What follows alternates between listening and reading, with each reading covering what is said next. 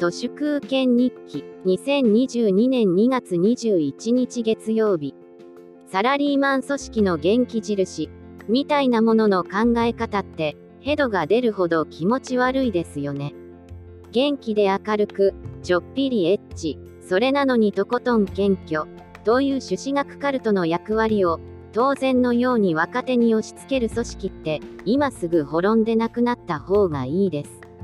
盛り上げ役とかモチベーションを高めるとかそういうタレントって本来は経営者や役職者がやるべき業務アサインメントのど真ん中であって下っ端や中間管理職を起点とする元気印なんてそんなものはないし求めてはならないと思います。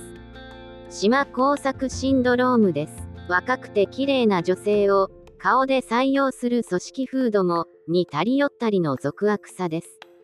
トランプ元大統領のメラニア夫人なんかはトロフィーワイフなんて揶揄されますが日本のオワコン組織は人事権を組織ぐるみで食い物にして組織のトロフィーレディを取り揃えようとしているわけでただれた醜悪もここに極まれりです。リクルーター制度を悪用して若くて顔の綺麗な女性に近づいて有利な採用をちらつかせつつ肉体関係を迫る人間のクズもこの世にまだたくさんいます。近鉄グループホールディングスの人事部採用担当の男性社員がインターンシップに参加していた女子大学生をエントリーシートの添削をしてやると言って呼び出し会食強要の果てにタクシーでホテルに連れて行った事件。大林組に勤める27歳の男性社員がパソコンを見ながら面接指導をすると嘘吹いて自宅マンションに誘い込み女子大学生にわいせつ行為をした疑いで逮捕された事件。就活中の女子大生に僕との関係が持てない以上会社に入れるわけにはいかない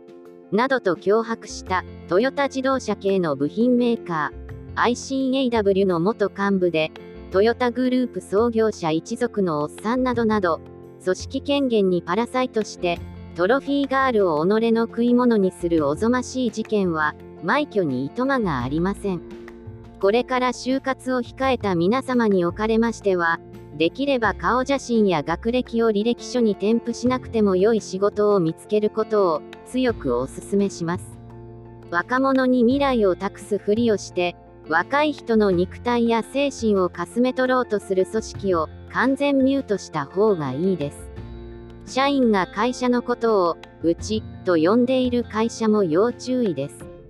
組織に権限という餌を与えられ、己の力と勘違いさせることで、違法や脱法行為を社員に押し付ける組織もたくさんあります。西村博之が、新卒カードなる概念を唱えて、新卒採用は人生に1回しか使えないから、使った方がいい、みたいなことを言いますが、ちゃんちゃらおかしいです。そんなもの単なる回り道でしかありません。ひろゆきの言説は2020年くらいですでにオワコン化しています。最近のひろゆきのブレイクなど、ブレイクとはバカに見つかることという典型例です。